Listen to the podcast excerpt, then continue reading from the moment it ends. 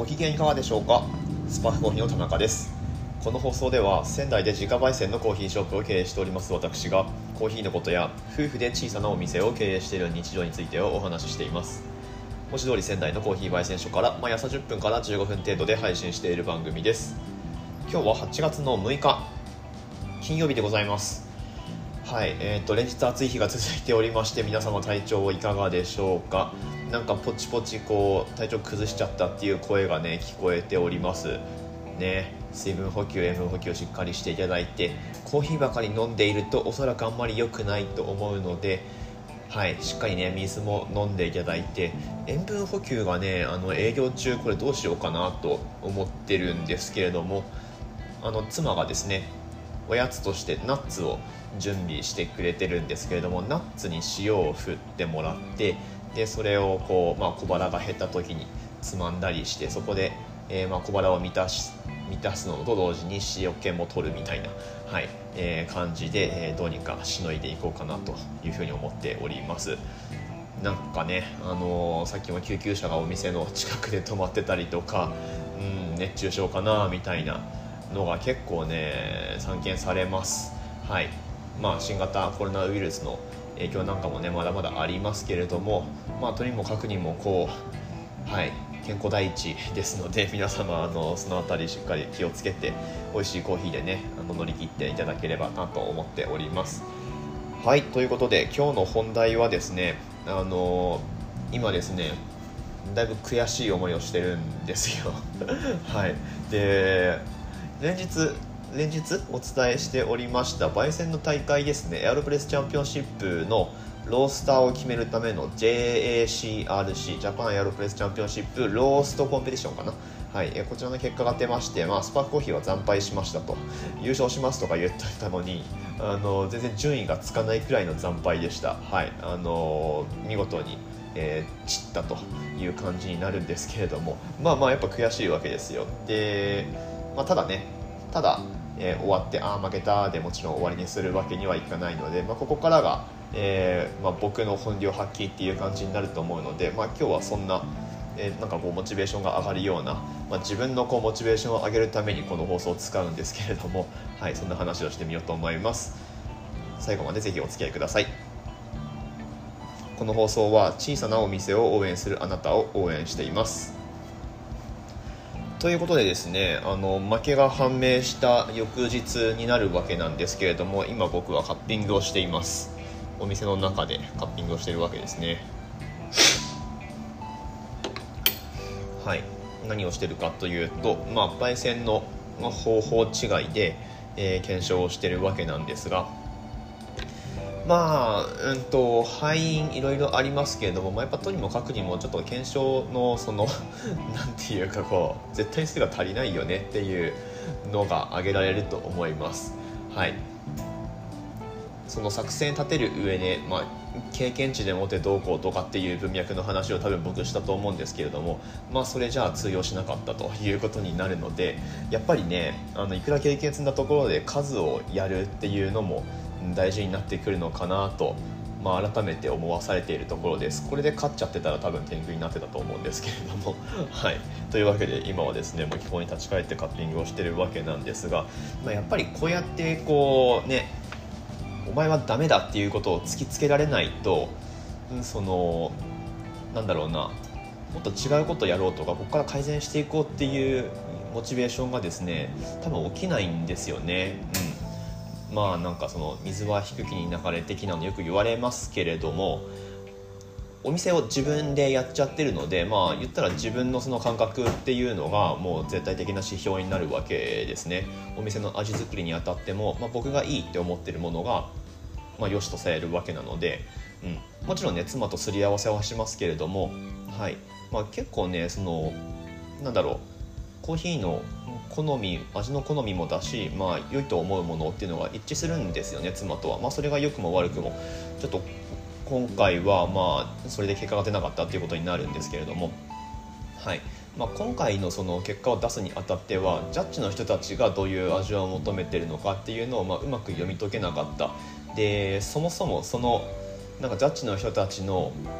求める味がじゃあどれかっていうそのものズバリを飲む経験とかってなかったんですよね。うん、出場してるロースターさんのコーヒーとか事前に飲んでこうチェックしてあこういう感じなのかなとかってやったわけでもなかったし、うん。まあ、完全にその自分たちの経験の中だけでどうにかしようと思ったわけですね。これではあんまりうまくないよねっていうところで,、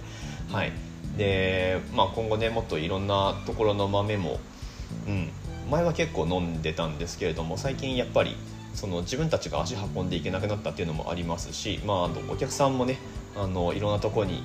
ね、行ったついでにこれ買ってきましたとかっていろいろ前はもらってたりとかしたんですけれども、そういうこともあんまりなくなってしまったので、まあ、やっぱ自分たちでこうあのお金を払ってですね、まあ、通販するなりなんなりで、えー、そういうインプットも入れていかないといけないのかなという気がしています。はいえー、まあこういう、まあ、失敗みたいなことをするから、まあ、改善しようっていう気になるわけでそれはですね、まあ、もちろんローストの大会もだしバリサチャンピオンシップでもその毎年アップデートをしてきたわけなんですね。うんまあそれもあってそうだなバリサチャンピオンシップの話で言ったら多分その豆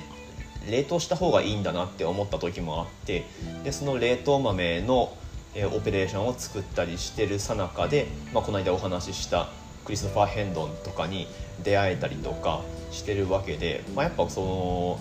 なんだろうな失敗からこう学んで 改善していくと、まあ、どんどん多分いい方向に向かっていくと思うんですよね。で人もあのついてくるっていうか、うん、多分冷凍豆とかって僕気にしてなかったらクリストファー・ヘンドンがお店に来たところでそれがその人が誰なのかってわからないまま今いると思うんですけれども、はいま、そういう気づきがなかったと思うんですが、まあ、失敗からねあのしっかり学んでえー、どこをどう改善すればいいのかっていうのをしっかりこう思考する時間を作ってですね、えー、まあ、実行に移していくのが大事なのかななんて、えー、そんな当たり前のことを思ったりしております。というわけで今日はですねなんか、まあ、お店も最近本当にスローなのであの牛乳が全然減らない。今日今日期限の牛乳とかあるんですけどこんなこと今まであんまりなかったな。うん。あのアイスラテ出るからいいじゃんとかそういうレベルじゃないんですよね。今日なんかはもう外が334度ですか。仙台にしてはだいぶ暑いです。なので全然人が歩いてないですね。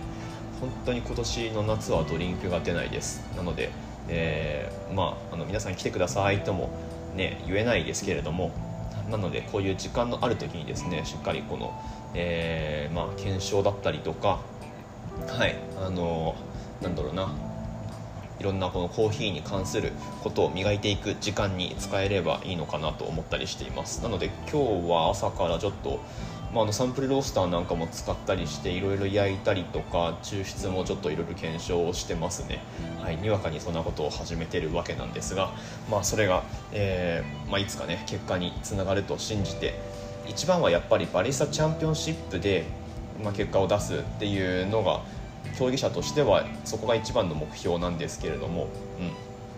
やっぱねあの焙煎でカッピングしてもらって評価されるのもまあいいんですけれどもバリスタチャンピオンシップ何がいいかっていうと最終的なプロダクトで評価されるんですよね。要は抽出されたコーヒーですね。でしかもその抽出を自分がやるっていう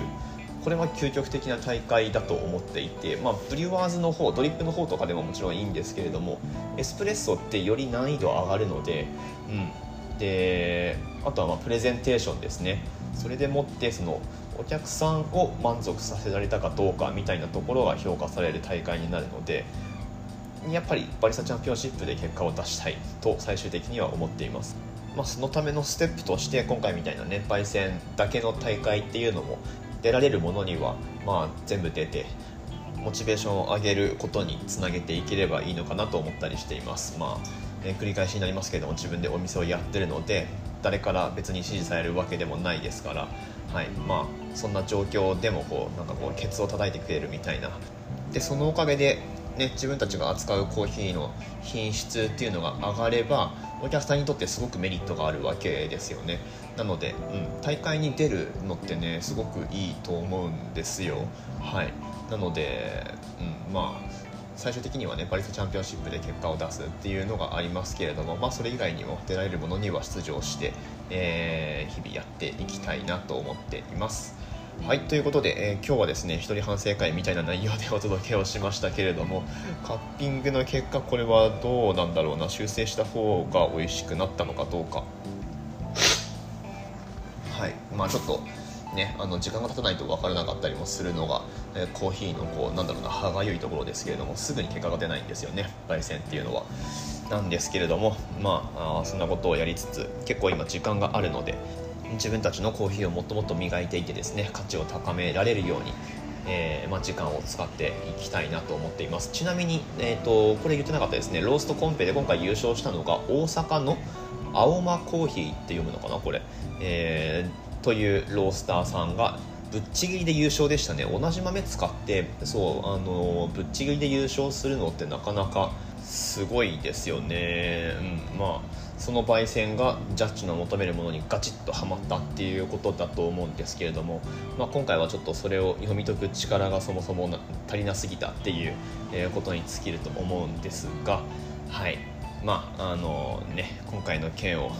悔しさをバネにってまあよく言いますけれどもまあきっかけにというか、うん、してまあ、焙煎もあまり最近変えてなかったので年々あのアップデートをさせてるんですけれども少なからず。最近ずっと同じで来てたので、まあ、そろそろ変え時かななんていう気もしてたので、うんまあ、これを機に変えてみるのもこれ全銘柄に対してですけれども全銘柄ちょっとガラッとアップデートをしてみるのもいいのかななんて思ったりしています。今後のスパークコーヒーにご期待ください。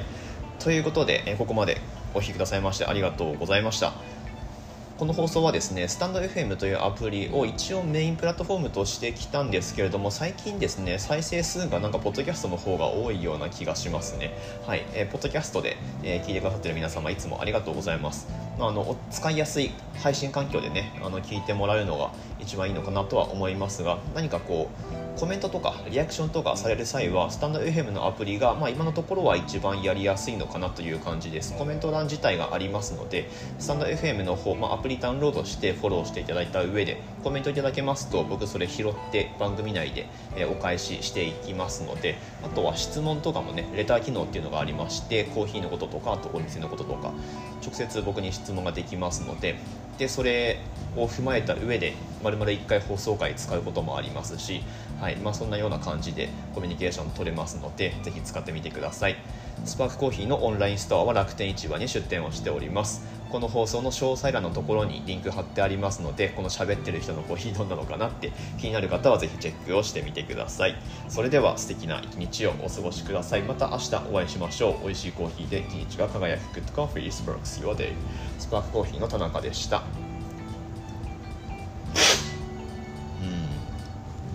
さあどうでしょう。